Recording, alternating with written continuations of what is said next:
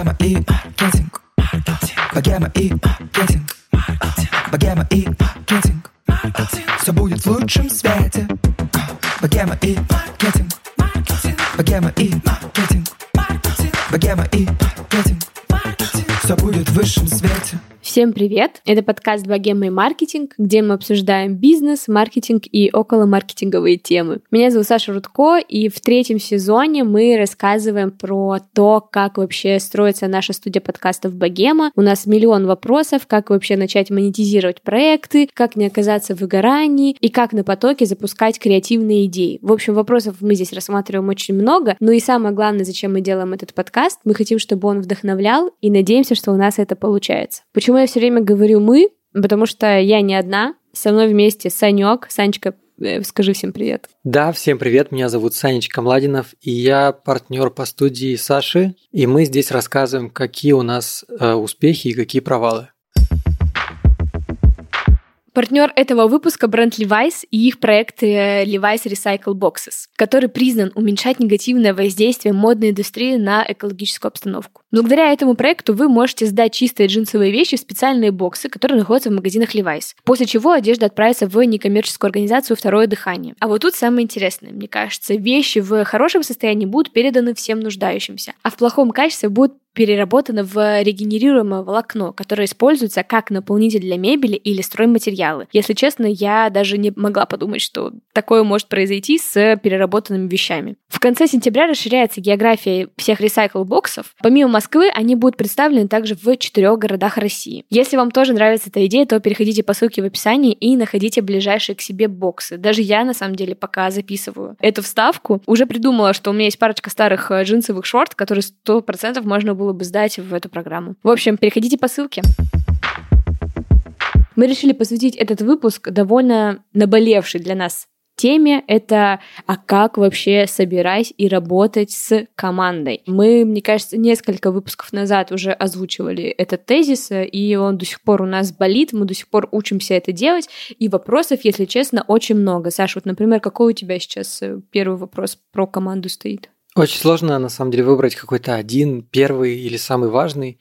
Просто мы на этапе, когда нужно расширять команду и нужно как-то формировать ее, наверное, потому что у нас есть разные проекты, и везде плюс-минус разные команды, да, где-то люди пересекаются, и мы просто с Сашей уже думали о том, что надо как-то собрать какой-то костяк. И постоянно думаешь о том, как выстроить какую-то систему внутри этой команды, а по факту ничего не понятно. Как бы не ясно, как это сделать, как найти людей с таким же запалом в глазах, с такой же заинтересованностью в результате, как и мы.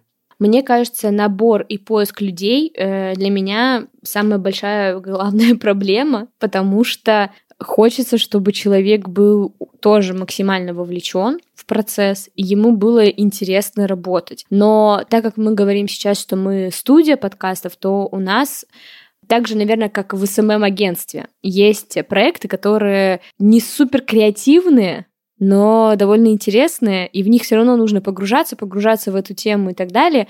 И как замотивировать людей этим заниматься так, чтобы им какие-то неинтересные для них темы оказались интересными, пока мне не очень понятно. А еще у меня большой вопрос, где искать продажников? Мне не знаю, почему мне кажется, что продажники это вообще какие-то магические люди. Если... единороги. Да, да, и если ты вдруг такого найдешь, все, его вообще нельзя никуда отпускать, ты должен его привязать к батарее, пусть он тут сидит и никуда не рыпается, потому что, правда, хороших продажников, ну, вообще, мне кажется, их реально, типа, один на миллион, реально. Да, а еще у нас есть такой страх, что если мы перестанем что-то делать, все развалится на раз-два. Да, и тут всегда возникает вопрос, так как у нас работа такая более проектная, если мы посадим людей на оклад, это типа означает, что мы каким-то образом привязали к себе человека или нет. Или оклад это вообще ничего не означает, и человек к нам не привязан никаким образом. В общем, вопросов, правда, очень-очень много, и мы очень рады, что этот выпуск нам помогли сделать ребята из проекта H, это сервис карьерных консультаций от HR-специалистов разных ведущих компаний.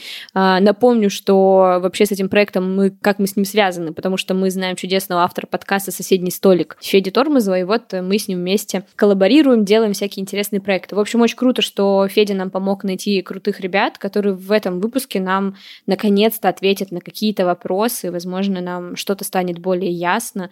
И я еще всегда переживаю, а каким нужно быть руководителем, чтобы все это хорошо работало. То есть вот я как Саша э, руководитель, у меня, ну, для меня это новая амплуа, и, конечно же, я уже руководила такими небольшими командами и так далее, а тут, по сути, я отвечаю вообще за все, абсолютно за все, за работу с юристами, за то, чтобы работать э, с клиентами, за то, чтобы редакторы все вовремя выполняли, за то, чтобы ведущие вовремя приходили на студию и тому подобные штуки. То есть абсолютно все процессы, наконец-то я понимаю, как это все работает, но хочется это все дело делегировать. вот. Я уже Поэтому... предлагал тебе сделать своего клона. Да, это, к сожалению, не работает. Я была бы очень рада, если бы была еще одна Саша Рудко. Но пока мы в начале этого выпуска скажу, что, ребят, э, если вы вдруг чудо-продажник, вы чувствуете себе эту силу, пожалуйста, напишите нам, и вы, например, нас слушаете, это вообще будет просто лютый матч, будем вас очень ждать. Ну, или вы, например, являетесь редактором или журналистом, мы тоже будем вам рады. А, напишите, посмотрим ваши резюме, ваши кейсы. Делать подкасты мы всегда научим, а вот э, редакторской работе, мне кажется, довольно сложно научить, это как будто откуда-то из сердца идет. Ну и прежде чем начать вообще изучать работу с командой, для начала нужно обзавестись этой самой командой, а именно набрать хороших людей, которые а, будут, как мы уже говорили, с таким же интересом и запалом в глазах заниматься любимым, скорее всего, делом. И для этого мы решили начать наш выпуск с общения с HR-специалистом. А, ко мне сейчас подключилась Аня Писецкая, старший HR-бизнес-партнер Adidas, карьерный куратор в проекте H, и у Ани, между прочим, более 10 лет работы в HR. Ань, привет. Привет, Саша. Слушай, мне сегодня с тобой очень хочется обсудить такие более базовые начальные вопросы работы с командой, поэтому сразу же извиняюсь, если вопросы будут слишком тупые и слишком базовые, но они действительно зато очень горящие у меня э, и у моего партнера. А, наверное, первое, что хочется спросить, в целом мы сейчас продумали нашу структуру. Мы поняли, кто нам нужен, какая команда нам нужна и так далее. Но условно... Это уже половина успеха.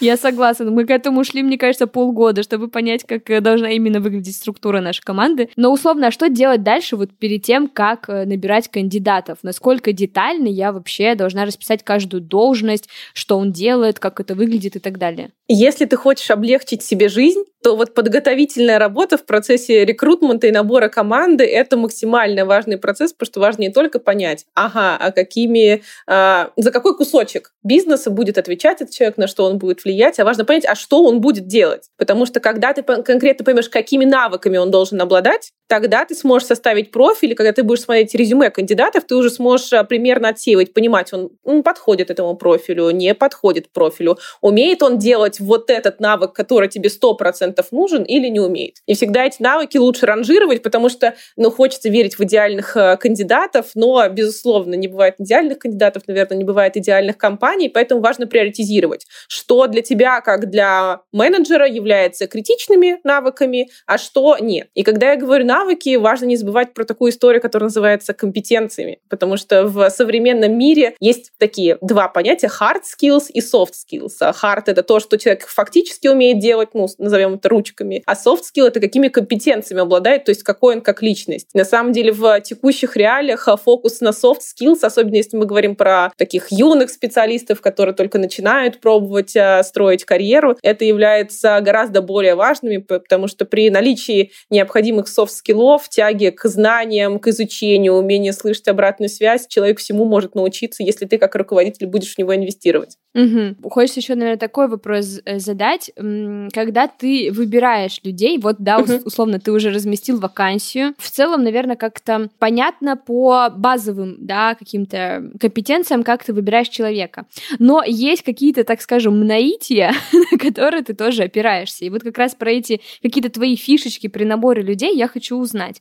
А, просто, например, я знаю историю, как моя коллега по рынку, которая ведет наш, еще один наш подкаст, который называется «Шире чек про продажи», и она продажников, например, помимо резюме а, и личной собеседования, еще спрашивает такой вопрос, а как вы заработали первые деньги? То есть прям самые-самые первые деньги, потому что ей важно понять, когда вот эта вот предпринимательская какая-то вот такая штучка желания денег загорелась, в каком возрасте. И для нее это является показательным. Есть ли у тебя какие-то вот такие вот э, фишечки или какие-то такие вот маркеры, на которые ты обращаешь внимание? Слушай, мне кажется, это такая определенная вкусовщина, потому что для любого руководителя есть свои определенные приоритеты, свои особенности. Вот для меня, например, важно, чтобы человек умел гордиться своими достижениями, чтобы они у него были, чтобы он умел их выделять. И поэтому, когда... Ну, на самом деле, а, далеко не все люди обладают этой способностью. Вот, для меня все-таки важно, чтобы человек умел не только там загоняться о том, что у него не получается, но вот находил вот этот определенный баланс. При этом я всегда, опять же, спрашиваю, а что у тебя не получается, как ты справлялся с сложностями. Но вот если говорить о непрофессиональных науках, а о личностных, я всегда спрашиваю, а чем человек вообще живет помимо работы, чем он занимается, как он проводит а, свое свободное время, потому что я все-таки все-таки, когда ищу себе человека в команду, я не набираю просто бизнес-единицу, которая будет приходить, э, работать с 9 до 6 и уходить с работы. Все-таки мы проводим в, в команде очень большое количество времени, поэтому, когда у команды есть общий интерес, они находятся на одной волне, это помогает ей быть более эффективными. Слушай, еще вы как раз, да, про задачи, про развитие э, человека и так далее, но когда мы говорим про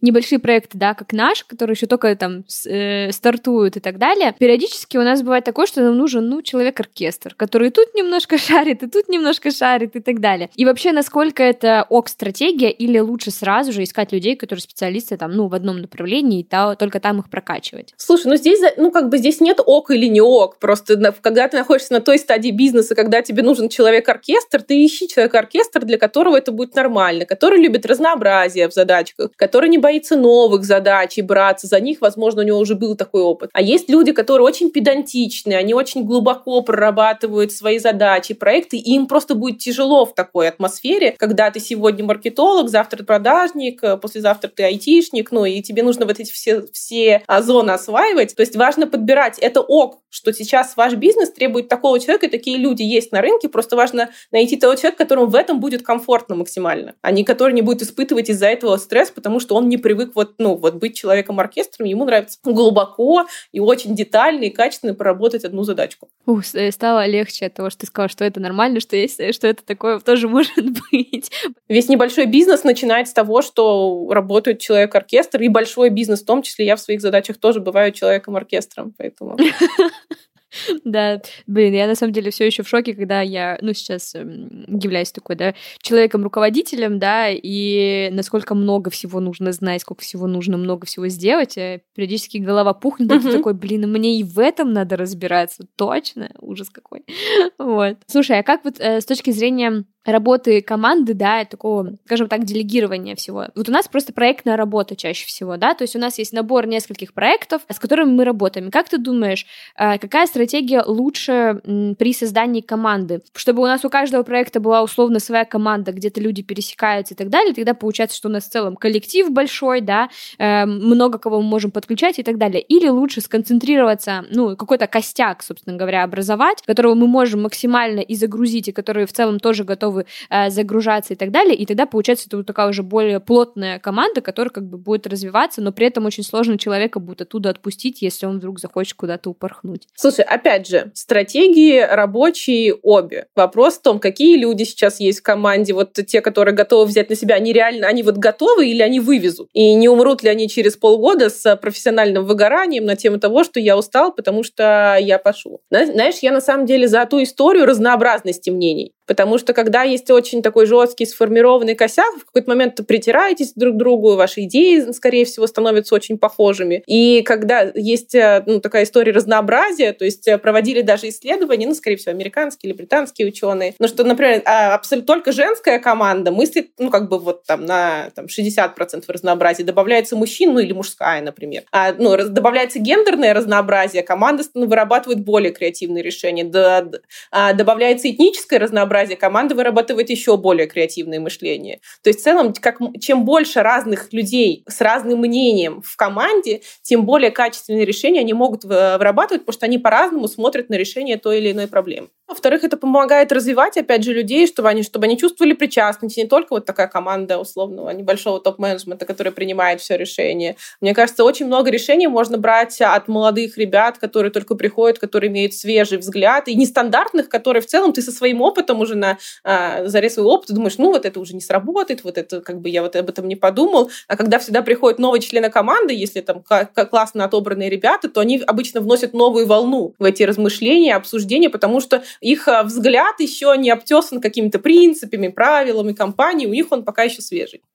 Да, не замылен взгляд, так сказать. Слушай, еще, наверное, такой у меня вопрос по поводу корпоративов, каких-то таких вот развлекух. А, во-первых, мы просто недавно э, спорили э, с моим молодым человеком, как часто вообще должны проводиться корпоративы. Он сказал, ну, нас учили э, два раза в год, на Новый год что-то еще. Я говорю, да мне кажется, нет таких правил, не может быть, что есть правила по этому поводу, э, что когда посчитается нужным, тогда и делается. Какая здесь вообще, ну, как часто это нужно делать, и вообще нужно ли это делать вот в таких небольших ком- ну, командах? Я, наверное, на все твои вопросы, как правильно, тебе буду давать один и тот же ответ, потому что нет универсального... Да, по-разному. Да, нет универсального рабочего решения, потому что, ну, все команды разные, все бизнесы разные, люди разные, поэтому здесь это вопрос договоренности внутри. Вот сядьте между собой договоритесь, слушайте, а как часто мы хотим вообще ну, устраивать корпоративы? Вот вам как? Вот мне там раз в три месяца хорошо, а другой а мне раз в шесть месяцев. Ну, давайте где-нибудь посерединке найдем. То есть здесь самая ключевая история, что нет каких-то навязанных правил. Вопрос того, как для конкретно вашей команды, как вам бы хотелось, вы что, хотите в караоке пойти, либо вы на великах хотите погулять, потому что корпоративы тоже могут быть разными. И здесь самое ключевое, особенно, мне кажется, в небольших командах, это умение сесть, поговорить, договориться и найти решение, которое будет вин-вин для всех. А не сказать, раз каждый месяц мы идем на корпоратив, неважно, что у тебя там происходит в твоей жизни, мы должны на него пойти, потому что так принято и так правильно. У меня недавно подружка, она тоже просто работает HR-бизнес-партнером, и они, ну, она работает в IT-компании, и у них было обязательно правило, чтобы каждую неделю, каждую пятницу был какой-то мини-ивент для сотрудников. И в какой-то момент она уже начала от сотрудников ловить э, сообщения из разряда «Мы больше не можем, пожалуйста, пожалуйста, прекратите». Но руководство настаивало до последнего, в итоге вот бедные люди, они уже стали тусоваться. Не, если в рабочее время ивент проходит, может быть, еще ничего. Но, с другой стороны, да, скорее всего, после... обычно рабочие задачи в этот момент, ну, эти рабочие задачи приходится перераспределять с момента ивента. А если это обязаловка в послерабочее время, а для сотрудников каждую пятницу проводить со своими коллегами, ну, это не думаю, что самая эффективная стратегия. И вот сразу ты получаешь фидбэк от команды, что нам столько не нужно, и для нас это уже не повышение нашего engagement, а это скорее понижение лояльности компании. А, слушай, в завершении, наверное, хочется у тебя попросить каких-то материалов, которые бы ты посоветовала нам, а, либо почитать, либо посмотреть а, на тему того, как собирать команду, да, в начале. Или, возможно, ты вообще нам хочешь дать какую-нибудь художественную литературу или художественный фильм, который, по-твоему, типа, блин, вот это посмотрите, и вы поймете, как работает команда. Знаешь, наверное, порекомендую... Ну, во-первых, здесь нет предела совершенству, и на самом деле ты больше учишься не из литературы, хотя она, безусловно, помогает, и я в это Конечно. верю, а больше из, на, своих, о, на своем опыте и ошибках. Это и на самом правда. деле ключевой вот элемент, который точно могу порекомендовать, это общаться со своими людьми, разговаривать. Это, ну, это вот решает 90% э, проблем зачастую. А если говорить о книжке, я, к сожалению, не помню автора, она называется «Пять пороков команды». И там как раз история, это, она в таком художественном формате написана, поэтому ее очень легко читать. А история о том, а, как вот собиралась команда, и на примерах, то есть вот как вот, вот, вот у них, а, я, к сожалению, давно уже читала, но вот она отложила мне такое позитивное впечатление. Вот там прям э, описан бизнес компании, как они строились и с какими сложностями они сталкивались. Вот эти пять пороков, с которыми команда сталкивалась на протяжении пути. Я думаю, что вот, наверное, как первый такой э, возможность прикоснуться, я думаю, что точно будет полезно. Супер. А, Ань, спасибо тебе большое, что ответила на все мои вопросы. Было очень приятно, и я даже так немножко приободрилась, что на самом деле, ну, что есть пути решения, что все нормально, что даже если ошибешься, ничего страшного. Точно, Саш. Ну, на самом деле, путь любого менеджера, организатора бизнеса, он проходит через ошибки. Вот, поэтому Да. здесь точно, ну, на ошибках мы учимся, поэтому, наверное, никто не рождается сразу суперэффективным менеджером, суперуспешным менеджером, но а, открытость с командой, а, умение разговаривать открыто, в том числе о приятных и не самых приятных вещах, делиться фидбэком в моменте, это точно то, что будет помогать вот эту команду классную, эффективную выстраивать, которая поможет, ты с которой ты будешь работать и кайфовать. Супер, спасибо тебе большое. Тебе Вот, спасибо большое, э, что пригласила. Ура!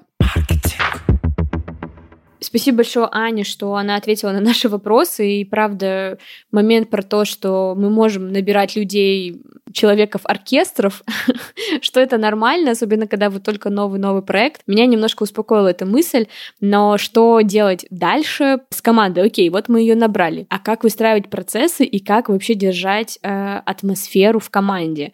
Как вообще передавать правильно ну, все обязанности? В общем, Саш, какие у тебя мысли по этому поводу? Мне кажется, что дальше мы должны еще подумать о том, чтобы в команде все были осведомлены о том, что сейчас вообще происходит, на каком этапе условно общая наша компания, ну вот наша студия, на каком она этапе, что происходит в ней, потому что я уверен, что когда несколько проектов, люди зачастую смотрят только в свой проект, а в другие проекты они как бы не особо и заглядывают. А по-хорошему им нужно понимать общую картину, потому что все эти проекты складываются в одного большого мегазорда.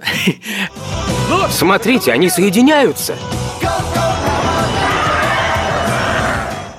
Ну, короче, прозрачность процессов в компании – это очень важно. И мне кажется, что этот вопрос у нас остро тоже стоит. Сейчас на данном этапе у нас есть с тобой, например, планерка на двоих, но нет какой-то общей планерки со всеми. Да, потому что, опять же, видишь, у меня вопрос, а мы все точно вот одна большая команда, несмотря на то, что мы работаем по проектно, а им вообще всем людям ок с нами созваниваться вот так на какие-то планерки непонятные, слушать, как у нас дела и что мы вообще думаем. В общем, э, это как-то у меня пока в голове не очень укладывается. Как можно приглашать людей на планерки, тратить их рабочее время, если мы это время им не оплачиваем. Вот. Оно оплачивается его частью работы, в его ча- частичке, в его проекте, да. А получается, что когда ты зовешь человека, ты им предлагаешь условно прийти на планерку, она может быть, например, добровольной, как вариант. И тут ты сразу видишь, насколько человек заинтересован вообще работать с тобой в команде, либо его, ему нравится делать какую-то свою маленькую часть, и в целом у него нет каких-то планов на общую картину этого, этой студии, и вообще ему как бы без разницы.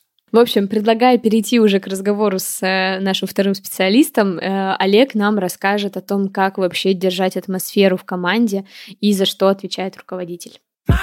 Все будет в лучшем свете. Ко мне сейчас подключился Олег Зильберг, Head of Digital в ОНИ. Олег, привет. Привет, Саша. Первое, что хочется сказать, что, во-первых, Олег сейчас находится в Нью-Йорке, насколько я знаю, и это моя самая поздняя запись на свете, потому что у меня в России сейчас 22.36. Ну, не совсем в Нью-Йорке, а немножко вниз от Нью-Йорка, да, это Флорида, Делрей Бич, У. но, в принципе, часовой пояс такой же, как в Нью-Йорке, да. Поэтому, ребята, у нас тут прямое включение, это очень круто. Мы любим, когда к нам при- э, приходят гости с, вообще с разных концов света, поэтому спасибо большое, что ты подключился и нашел для нас время. А тебе спасибо, что позвала. Супер. Если почитать твое описание на проекте H, там в конце есть такая приписочка, что ты организовывал техно-вечеринки. Вот, Да. поэтому сегодня хочется с тобой обсудить, как вообще работать с креативной командой именно с точки зрения создания атмосферы, как вообще работать с людьми так, чтобы они постоянно выдавали какие-то идеи. Так как мы студия подкастов, у нас это правда очень важно, потому что нужно придумывать темы выпусков, нужно придумывать, а как построить выпуск так, чтобы он звучал интересно, какие звуки добавить и так далее. В общем, это реально работа, где э, идеи вот так вот просто на потоке. И мне, как начинающему руководителю, важно понять, а как этим потоком управлять правильно, чтобы люди не выдохлись, чтобы я не выдохлась и чтобы все это работало. Поэтому, наверное, первое, что я хочу спросить, как ты думаешь, в чем вообще отличие, да, главное, управление вот креативной командой, да, которая вот э, на потоке делает идеи, и командой, которая выполняет более линейные задачи? То есть в чем задача управленцев, да, в чем особенности? Вот такой у меня вопрос, наверное, сложный.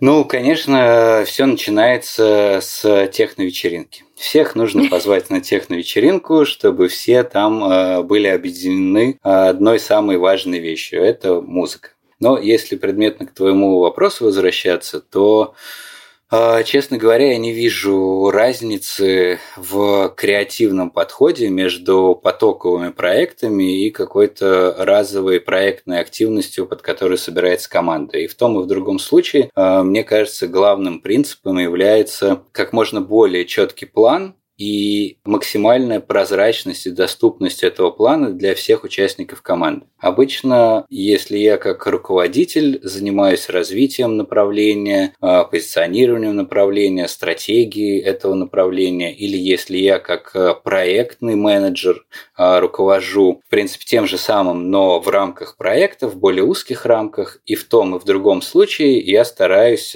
прописать этот план, сделать его в виде таблицы, в виде списка задач, и чтобы все участники команды были о нем осведомлены и имели возможность э, высказать свое мнение относительно этого плана реализации проекта, стратегии развития угу. и так далее. То есть я э, стремлюсь вот э, к одному из самых важных принципов кайдзен, к принципу прозрачности. Угу. А почему это так важно, чтобы все знали все процессы, как это строится и так далее? Потому что тогда работник лучше понимает, зачем он что-то делает или почему? Ну, базово это помогает людям избавиться от страха неопределенности, да, от страха неизвестности, того, что непонятно, а, что будет происходить, непонятно зачем, непонятно, как это повлияет на участников процесса, на участников командной работы. Поэтому, конечно, доносить до всех план работы – это супер важно, просто чтобы люди представляли себе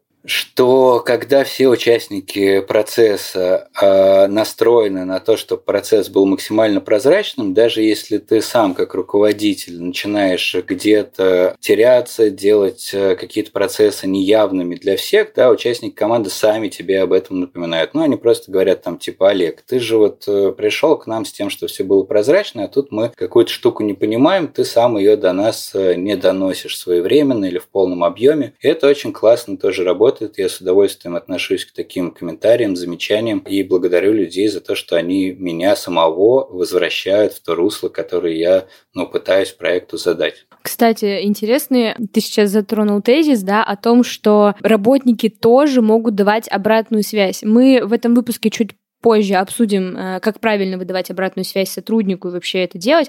Но с тобой как раз хочется обсудить, наверное, а как тогда правильно реагировать на такую обратную связь как руководитель. Ну, то есть, мне кажется, все равно ты в какой-то момент сначала такой, блин, э, может быть, я правда плохой руководитель, или, может быть, какую-то там, не знаю, такую обратную связь дадут, с которой ты не согласен. В общем, ты как руководитель, как к этому относишься? Понятное дело, что хорошо и принимаешь, но внутри все равно какая-то борьба небольшая идет или нет? Ну, конечно, я думаю, что у всех людей есть э, примерно похожая реакция на какую-то, например, негативную обратную связь, есть сомнения в собственной компетенции. Это вообще абсолютно нормальные жизненные процессы. У меня тоже такое бывает. Я расстраиваюсь из-за того, что у меня что-то не получилось сделать или кто-то меня критикует. Я стараюсь действительно относиться к этой критике как э, к точке зрения человека, который имеет право Э, на такое мнение, на такую критику. Я выслушиваю, благодарю, стараюсь прислушаться, понять, что стоит за этой критикой и э, дать обратную связь на нее в формате, а могу ли я что-то в себе исправить. Да, то есть, э, мне кажется, это очень важно э, отреагировать на нее, дав человеку понять, э, что я могу что-то изменить в себе или сказать, что нет, извини, пожалуйста, я не смогу, к сожалению, исправить эту ситуацию или исправить свое поведение. Ну, обычно я так стараюсь реагировать на это. Ну, то есть, в целом, получается, не ко всей такой обратной связи мы можем прислушаться. То есть, мы, как руководители, можем сказать, ну, сори,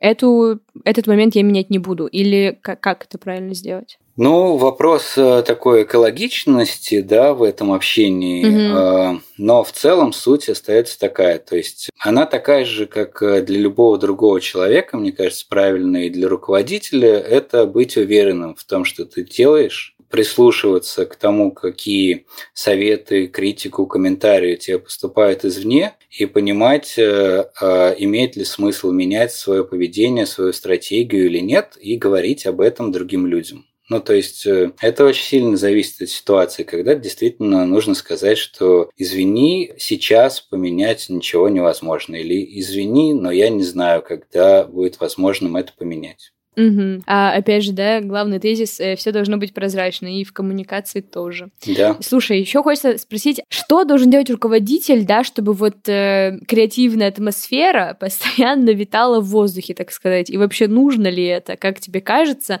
какими инструментами это добивается, в общем, хочется послушать твой опыт. Ну, а, честно говоря, я не очень люблю слово креативный, да, просто я, наверное, да. не, не очень хорошо понимаю его значение. А для меня оно означает творческий, да. Творчество для меня означает возможность э, манифестировать э, волю Творца в реальность, да, то есть э, проявить свои намерения, свое глубокое желание, свою точку зрения, то, как ты считаешь правильным сделать. Такое творчество возможно, когда у тебя нет такого жесткого давления в виде каких-то формализованных задач, такого протокола, а, того, что тебе точно вот по инструкции нужно сделать. Когда есть возможность отойти от такой задачи, это уже есть творчество, это уже есть креативность, по крайней мере, в моем понимании. Поэтому я э, стараюсь оставлять в любой задаче а, возможность человеку самому над ней подумать, самому принять какое-то решение об использовании инструментов, методик, э, времени на выполнение этой работы. То есть стараюсь э, как-то давать возможность людям проявить э, себя и комфортные для этого проявления создать самому себе условия. Да? То есть э, я ну, стараюсь не брать на себя ответственность за то, что другой человек э, будет выполнять работу в комфортных условиях. Я хочу предоставить ему самому возможность эти комфортные условия себе обозначить. А как эти условия выглядят э, в вашем случае? Это какой-то офис креативный? Это вы можете работать дома там или в парке? Как это выглядит? Вот мы только недавно сняли, буквально пару недель назад, офис на Красном Октябре, вернулись на Красный Октябрь. До этого мы год или полтора работали все из дома. Сейчас у нас mm тоже нет обязательного условия, что нужно работать из офиса. Это просто, ну, вся наша компания, все наше агентство оно просто хочет периодически встречаться друг с другом. Ну, как бы люди соскучились по возможности пообщаться вместе в одном пространстве, посмотреть, как кто работает, спросить совета, ну, находясь в какой-то физической близости, доступности угу. друг рядом с другом. Блин, здорово. А, слушай, я пока готовилась к нашей с тобой записи, погуглила, что вообще люди говорят про то, как работать с креативными командами, и нашла довольно интересный тезис. Хотела бы с тобой его обсудить. Звучит он так. В вашей команде должен быть всегда нужный уровень конфликта в нужное время. То есть, чтобы команда была довольно продуктивна и выдавала интересные решения, нужно, чтобы либо были несостыковки мнений, либо еще что-то подобное. В общем, как ты думаешь, это правда так? А, потому что ощущение такое, что когда конфликт, мы как творческие люди можем иногда превысить эту планку, вот, поэтому хочется с тобой это обсудить. Согласен ли ты с этим тезисом, и если да, то в каких условиях? Ну, э, в общем, я согласен, да, с тем, что конфликт, э, какое-то сопротивление, какой-то кризис, да, они помогают э, расти. Они помогают в том числе расти и команде, и расти, и выращивать идеи внутри команды, и что-то улучшать. Вот такое прохождение через подобные кризисы, оно может сплотить команду, может улучшить идею, улучшить какой-то производственный процесс. Это теоретически, да, но на практике, конечно, нужно прислушиваться к каким-то индивидуальным особенностям, а, особенностям восприятия, особенностям э, личности каждого члена команды и стараться делать это ну, максимально приемлемым для них. Да? Какие-то интервенции а, сознательные в креативный, в творческий процесс, э, они возможны. Просто их э, какая-то глубина и такая ранимость, э, острота, вернее, для э, участников команды, она индивидуально определяется. Можно там перегнуть палку, и тогда человек будет демотивирован, или команда mm-hmm. будет демотивирована. Угу. Интересно. А я просто, когда прочитала этот тезис, почему он меня так задел, потому что я вообще дамочка, которая, ну, любит поспорить. И если у меня есть какие-то идеи, я люблю прям их начать отстаивать. И при этом я понимаю, что когда ты на роль руководителя, ну, э, вот эту как раз э, черту характера нужно подубавить. И поэтому вот хотелось бы еще у тебя спросить э, такой вопрос. Как ты когда, как руководитель, совершал ли ты какие-то ошибки в начале своего пути? Может быть, ты с кем-то ссорился из своих коллег, да? Может быть, ты еще что-то делал? В общем, очень хочется вот про наверное, такой, такой твой начальный путь спросить, э, и какие ты инсайды, может быть, оттуда вытащил, чтобы я могла, может быть, тоже что-то подхватить. Угу. Ну, все-таки, наверное, начну с конца, что в итоге я пришел к тому, что э, вот такую способность спорить или отстаивать свою точку зрения лучше делегировать кому-то внутри команды, если ты руководитель. Ну, то есть э, можно руководить каким-то достаточно жестким директивным способом, да, но это такой стиль управления, да, тогда это, в принципе, не мой стиль, и в моем случае, несмотря на то, что я тоже люблю спорить, у меня тоже есть точка зрения какая-то своя, я стараюсь э, делегировать это другим людям. То есть понятно, что я не могу сказать, вот ты э, будешь спорить у меня в команде. споришь. Да-да-да. Э, но, тем не менее, всегда в команде есть э, люди, которые больше любят спорить, чем остальные. И я даю им возможность их эту особенность проявить, да, самому не забирая у них, не отжимая как бы их эту способность на себя, да, то есть э, я не становлюсь самым большим спорщиком в проекте, просто потому что на, на нем уже есть кто-то другой. Вот, вот это я понимаю под делегированием такого. А, ну, а вначале, конечно, были ошибки, не знаю, не могу что-то конкретное сейчас вспомнить, но помню, что, конечно, я много боролся за то, чтобы все делали а, так, как я скажу. Ну и мне а, было сложно как-то менять свою точку зрения, и постепенно я пришел к тому, что на самом деле, когда ты именно, например, наемный управленец и не человек, э, который является владельцем стартапа, или ты под свою идею не собираешь команду, тогда лучше, чтобы идея принималась э, коллективно, угу. да, чтобы она изнутри как-то вырастала. Понятно, что если я пилю какой-то свой продукт, э, то мне нужно, чтобы все соответствовало моему видению. Но когда я работаю как э, наемный руководитель, то я стараюсь э, изнутри выращивать вот идеи изменений, создавать такую среду, где идеи возникают внутри.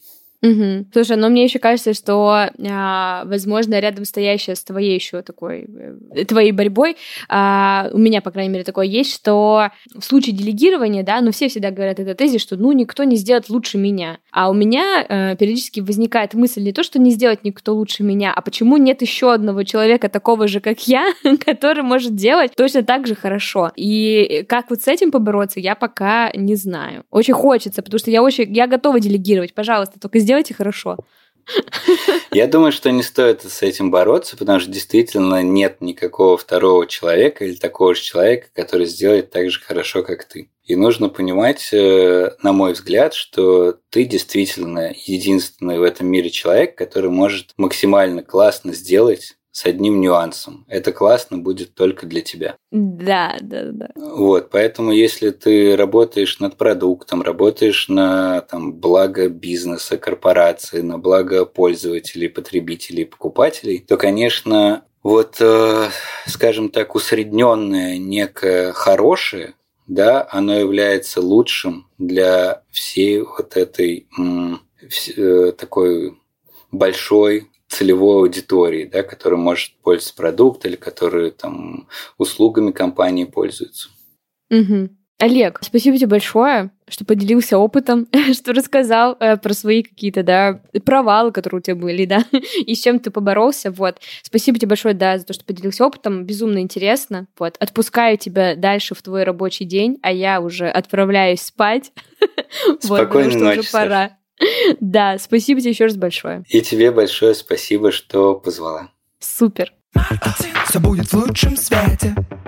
Ну и третий блок нашей работы очень важно, мне кажется, обсудить как раз мои переживания, а каким вообще должен быть руководитель команды, особенно если мы говорим про креативную команду. Должен ли он всегда давать супер честную обратную связь или должен смягчать свои какие-то слова? В общем, хочется про все это поговорить. И, Саш, как ты думаешь, какими вообще качествами должен обладать руководитель?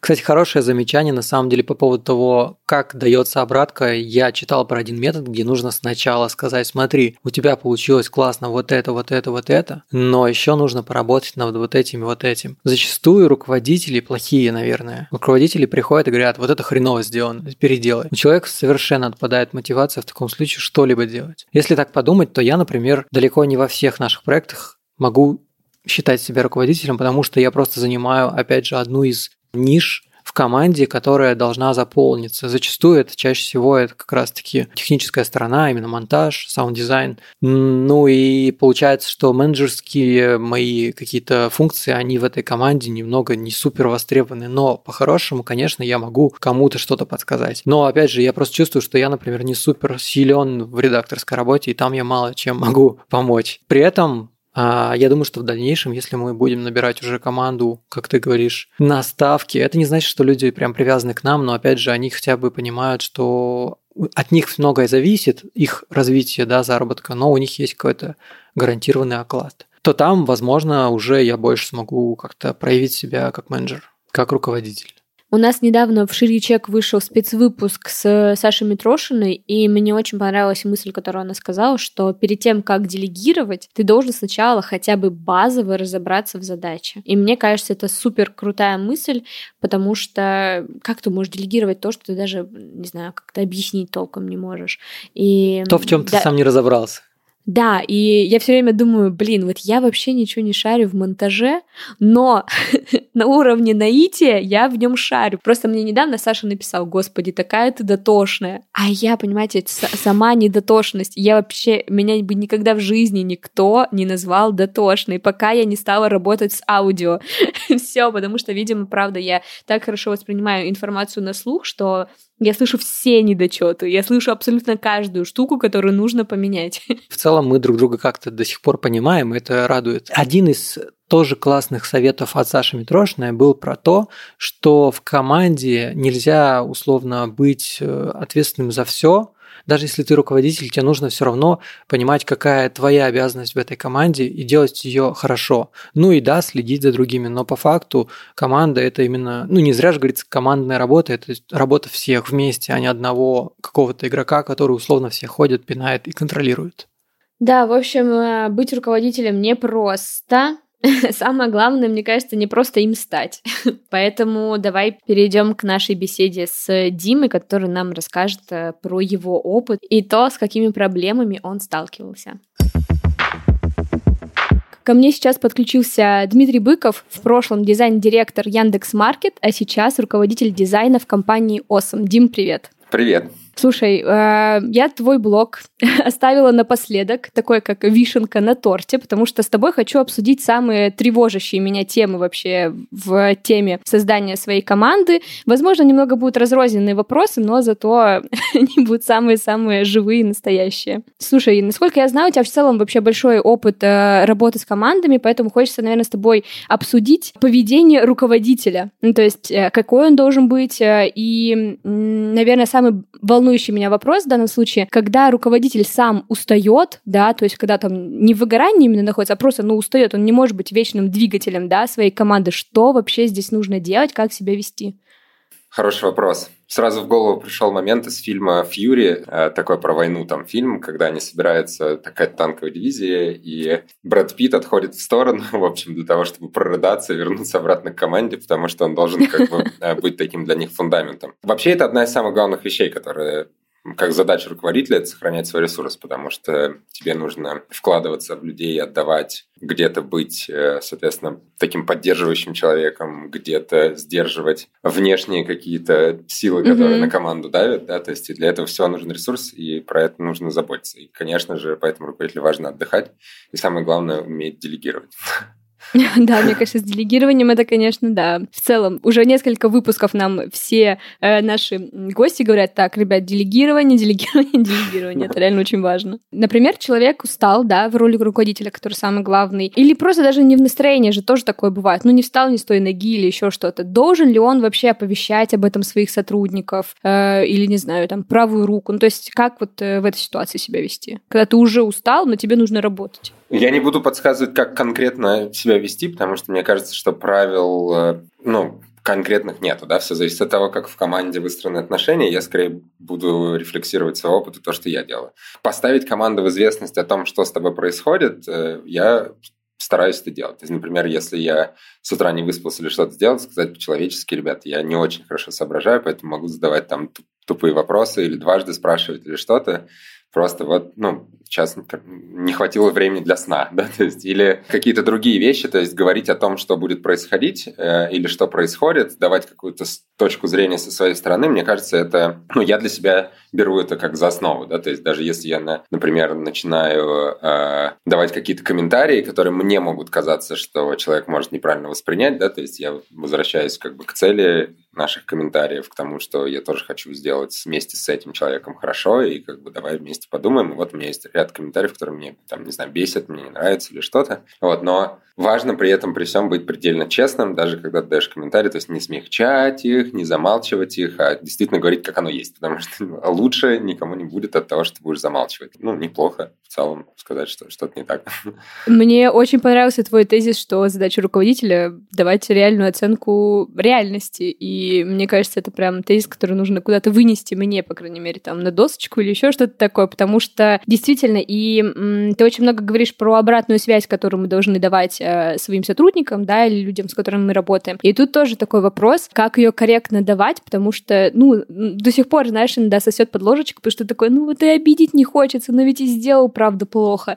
Вот как ты поступаешь в такой ситуации? Или у тебя уже все, скилл наработан? Ну, это все честность и прямота. Есть хорошая книжка, сразу ее порекомендую, называется Radical Candor или Радикальная прямота. Она как раз, собственно, про это. Потому что если ты где-то не договорил, где-то смягчил, срезал угол, то получается, что значит человек не видит реальность, опять-таки, да, то есть если человеку вовремя не дал фидбэк реальность того, что то, что он сейчас делает, не работает, он не может на этом обучиться, у него как бы голова не может на это отрефлексировать и сказать, хорошо, как бы надо, значит, делать что-то другое, потому что я-то вообще-то хотел, чтобы работало, да? то есть нужно искать mm-hmm. другие подходы или что-то. Это даже на бессознательном уровне будет происходить. В неважно в каких вещах, в поведении, в отношениях, в коммуникации, в результате работы, ну, в любых штуках, да, то есть вот между вами что-то не работает, ты можешь тоже конкретно прям напрямую сказать, мне не нравится то, как происходит взаимодействие, да, то есть мне не нравится, что ты отказываешься меня слышать, да, то есть э, давай попробуем разобраться, почему, и как бы давай вернемся к целям, чем мы хотим сделать, вообще зачем мы каждый день на работу ходим. Э, э, да, то есть здесь очень важно честность и искренность как бы в том, что ты хочешь достичь. Вот. И баланс на самом деле не между тем, чтобы обидеть или не обидеть человека. Вот если ты задумываешься о том, обидеть или не обидеть человека, значит, ты говоришь не про результат, а про что-то другое. То есть, когда разговор идет о конкретном результате, э, и он конструктивный, и есть как бы изначально поставлена задача, и ты относительно нее пытаешься фидбэк собрать, то это может быть неприятно лично человеку. Как, но это вопрос, насколько он умеет работать с обратной связью. Да? То есть, но это зато правда. вот. Там. А, слушай, мне очень понравилось, что ты уже сразу рекомендуешь книжки, потому что не поверишь, но мой следующий вопрос как раз про то, с кем ты э, советуешься или ты вот в книге обращаешься, да, ну то есть э, где ты подкреплял свой опыт, то есть, возможно, у тебя есть какой-то, не знаю, там, бади, э, кто-то вышестоящий, который такой, так, Дима, сейчас тебе помогу решить эту ситуацию. вот. А, лучший мой советник на текущий момент это моя жена, если так уж говорить. А, так уж получилось, не знаю, повелось, что то, что она делает, очень помогает мне заземляться, да, то есть и то ее знание, там она еще и культуролог, и вообще, в принципе, довольно образованный человек, может мне вовремя давать какую-то обратную связь э, о каких-то мыслях. То есть я первые свои мысли, идеи, подходы, я, конечно же, э, обстукиваю об нее, да, то есть э, хочет она того или нет, конечно, другой вопрос, но это происходит, в общем, тут ничего сделать нельзя. Вот, а в остальном Сложно сказать, это очень хороший вопрос, потому что именно какие-то управленческие вещи, они во многом про опыт. Ты когда даже начинаешь читать какие-то книжки, их можно миллионам насоветовать, там, начиная от Effective Executive, One Minute Manager, там, миллионы, в общем, всяких этих книжек есть. В конечном счете, управление – это такой опыт, который ты получаешь ну, в процессе. Ты не можешь перескакнуть, ты не можешь начитаться и научиться, э, соответственно, вести себя в определенной ситуации, потому что это одновременно как бы управление собой, реагированием в нужный момент, не реагированием, эмоциональная там включенность или абсолютная отстраненность, да, то есть это все тоже инструменты. И поэтому, наверное, советуешься с людьми, которым доверяешь в разных местах, да, то есть э, это тебе о чем-то тоже начинает говорить, потому что ты смотришь на их опыт и как бы через него пытаешься уже отрефлексировать, как бы насколько тебе оно подойдет или не подойдет. Вот. Mm-hmm. Ну, я согласна, да, всегда должен быть человек, об которого можно подумать. Ну, то есть, возможно, он тебе не даст ничего дельного, но ты хотя бы просто сосредоточишься и э, попробуешь решить этот вопрос. Слушай, еще хотела спросить по поводу команды, ты как раз немножко начал про нее говорить. Должен ли руководитель следить за сменой настроения команды, то есть э, в какую она сторону течет? Хочется, наверное, привести пример такой больше э, негативный, потому что у нас такое было, что человек вроде бы сначала вошел в работу, да, uh-huh. ему нравится вроде бы тема, ну, то есть в нашем случае это тема подкаста, подкаста и так далее, а потом выясняется в итоге, что человеку не нравится этот проект, и не нравится тематика и так далее, и ты такой, блин, ну ведь только что, только что вроде бы нравилось. И вот, э, вот эти вот нотки, как бы, как их вовремя словить, и м, самое главное, что вообще делать в таких ситуациях, э, когда человек такой вроде бы уже и, и не хочет заниматься этим проектом. То есть, если человек сначала зажегся чем-то, а потом ему вдруг перестало это нравиться, то ну, просто нужно открыто поговорить, не знаю, с ним. Почему? ну, то есть, если не нравится, окей, тогда что? То есть, мне кажется, это двухсторонняя игра. Мы очень много перекидываем на руководителя и забываем о том, что вообще есть, э, ну, как будто сотрудник, э, он э, такой безвольный, в общем, человек. На самом деле оно, оно не работает. Ему нужно проявлять свою волю, и тогда, как бы, если руководитель правильно сможет направить или предоставить ему ресурсы и пространство, все сойдется. Но часто люди как бы хотят, чтобы им принесли все на тарелочке и с голубой каемочкой, да, и, не, и, и как бы не готовы ничего для этого делать. Ой, мне проект не интересен. На тебе, пожалуйста, дорогой, вот тут проектик поинтереснее. Он поковырялся, значит, с него поигрался и, короче, перестал это делать. Ой, нет, все неинтересно. Ну, то есть это очень неправильное отношение. Это ровно вырастает оттуда, я вот сейчас в процессе пришла мысль, э, что часто люди относятся к сотрудникам как к детям. Вообще это запрещено просто делать. Я бы вот, если бы я мог издавать закон, я бы это на законодательном уровне запретил. Ну, на каком-то, я не знаю. Ну, в общем, это неэтично.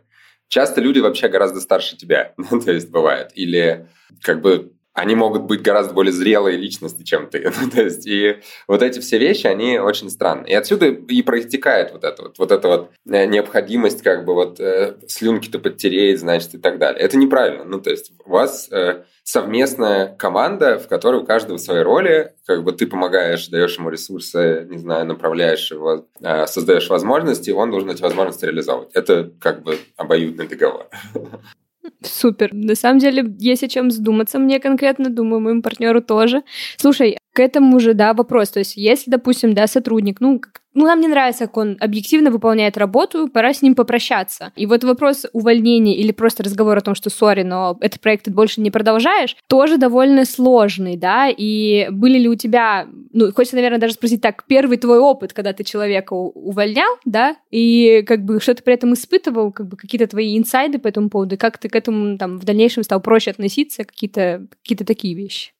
Мне кажется, ну, я не вспомню прям первый опыт, честно, как-то вот забылось. Но я как бы знаю, какую я себе модель как бы в этом месте придумал. То есть mm-hmm. у меня было несколько сложных случаев, когда ты внутри оттягиваешь этот момент, и ты такой, и ты не понимаешь, может быть, ты субъективный какой-то, а человек на самом деле нормально работает. В общем, как бы или ты зажрался, да, или что-то ты вообще не, не в себе. Или действительно этого не происходит. Но, но факт остается фактом. Очень простая вещь. Вы, вас что-то не устраивает во взаимодействии. Вы руководитель, вы за это отвечаете, это ваша команда. То есть я себе принял такую модель, что я для себя четко формулирую ожидания от человека на короткий период. Вот прям вот супер четко, прям конкретно вот мы берем, э, э, фокусируем все в одну как бы точку на одном проекте, там, да, или на каком-то наборе проектов, да, на каком-то угу. направлении, которое вот прямо сейчас приоритетно. Неважно, что через три месяца, через полгода, все, это все забываем. То есть сейчас вопрос как бы о квалификации или дисквалификации, да, скажем так. Угу. И э,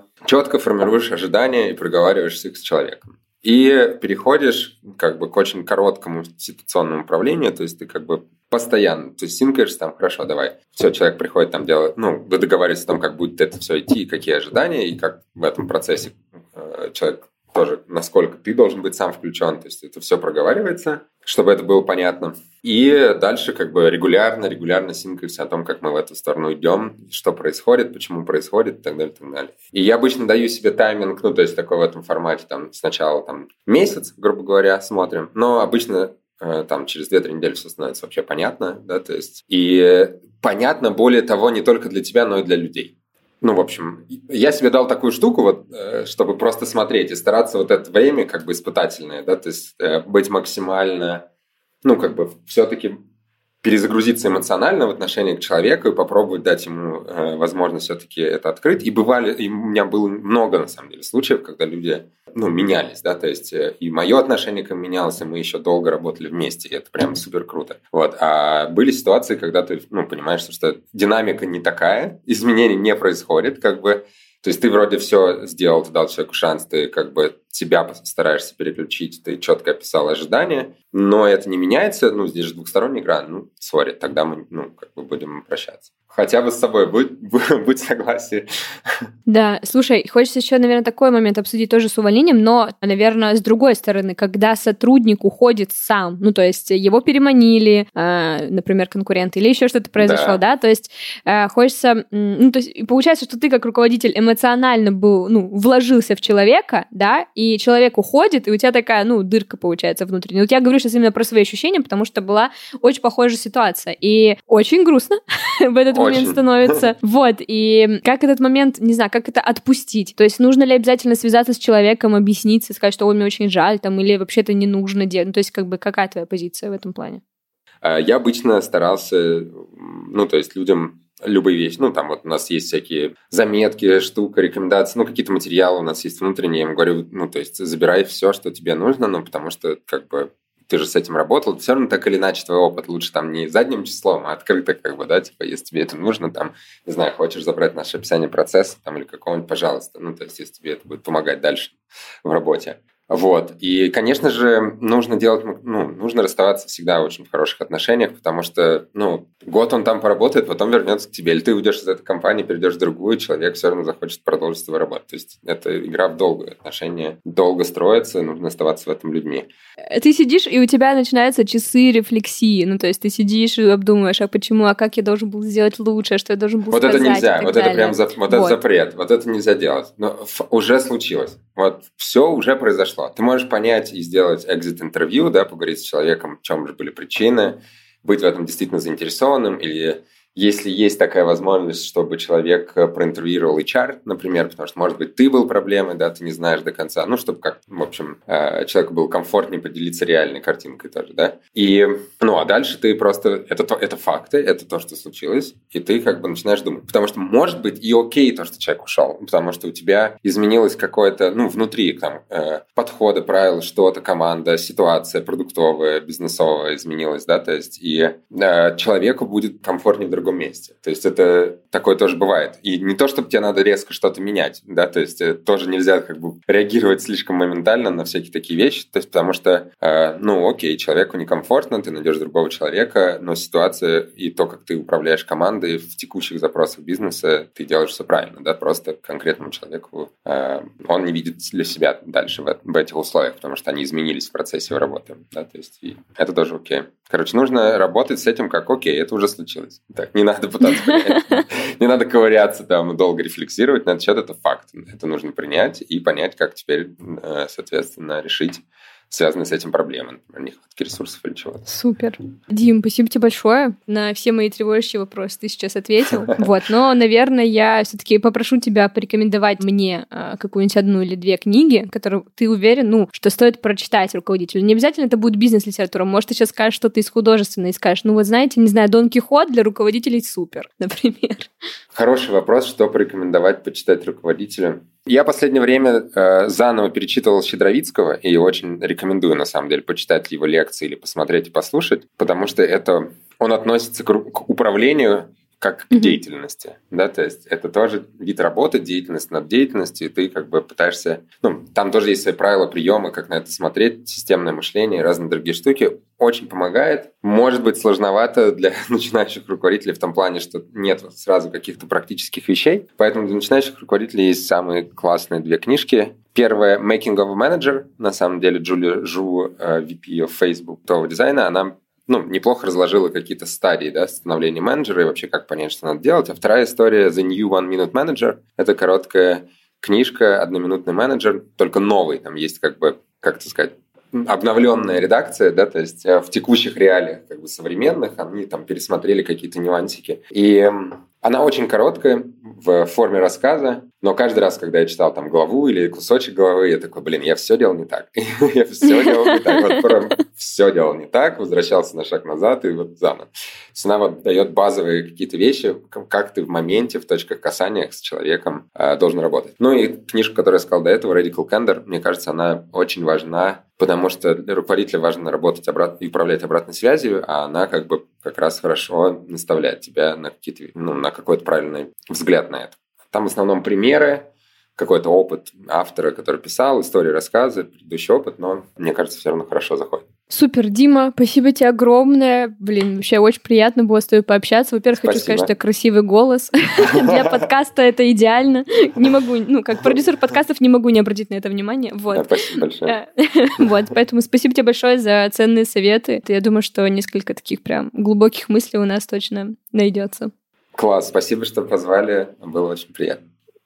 Все, тогда я тебя отпускаю, отдыхай. Все, спасибо тебе большое.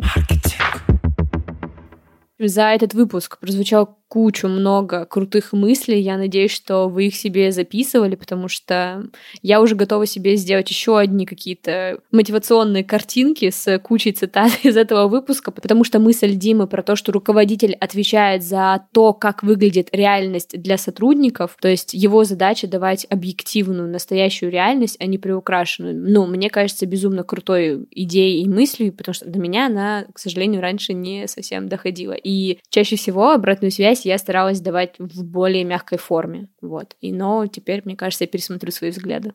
Да, в любом случае мы из этого выпуска для себя усвоили много нового, и эту всю информацию нам нужно переварить, а потом еще как-то попробовать ее переложить на нашу ситуацию и попробовать использовать эти все советы ну и, конечно же, мы будем дальше в следующих выпусках, в будущих выпусках делиться этим, что у нас получается и какие у нас провалы. А на этом мы завершаем этот выпуск. Напоминаем, что нам нужны отзывы в Apple подкастах. Да, ребята, очень ждем. Все, нам будет очень приятно, если вы нам напишите. Просто мы безумно много получаем приятных слов в директ, в чат подкаста или еще куда-то мне люди лично пишут. Мне безумно всегда приятно, но также будет приятно получить их и на платформе. Это все для того, чтобы наш проект проект развивался, чтобы больше и больше слушателей про него узнали и на него тыкали.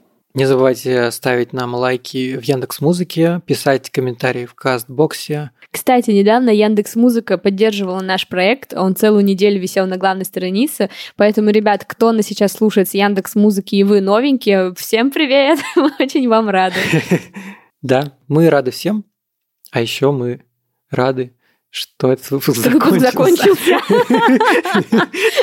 В общем, все, мы всех э, ждем, любим, обнимаем. Все, всем пока. Пока-пока. Богема и маркетинг. Богема и маркетинг. Богема и маркетинг. Все будет в лучшем свете.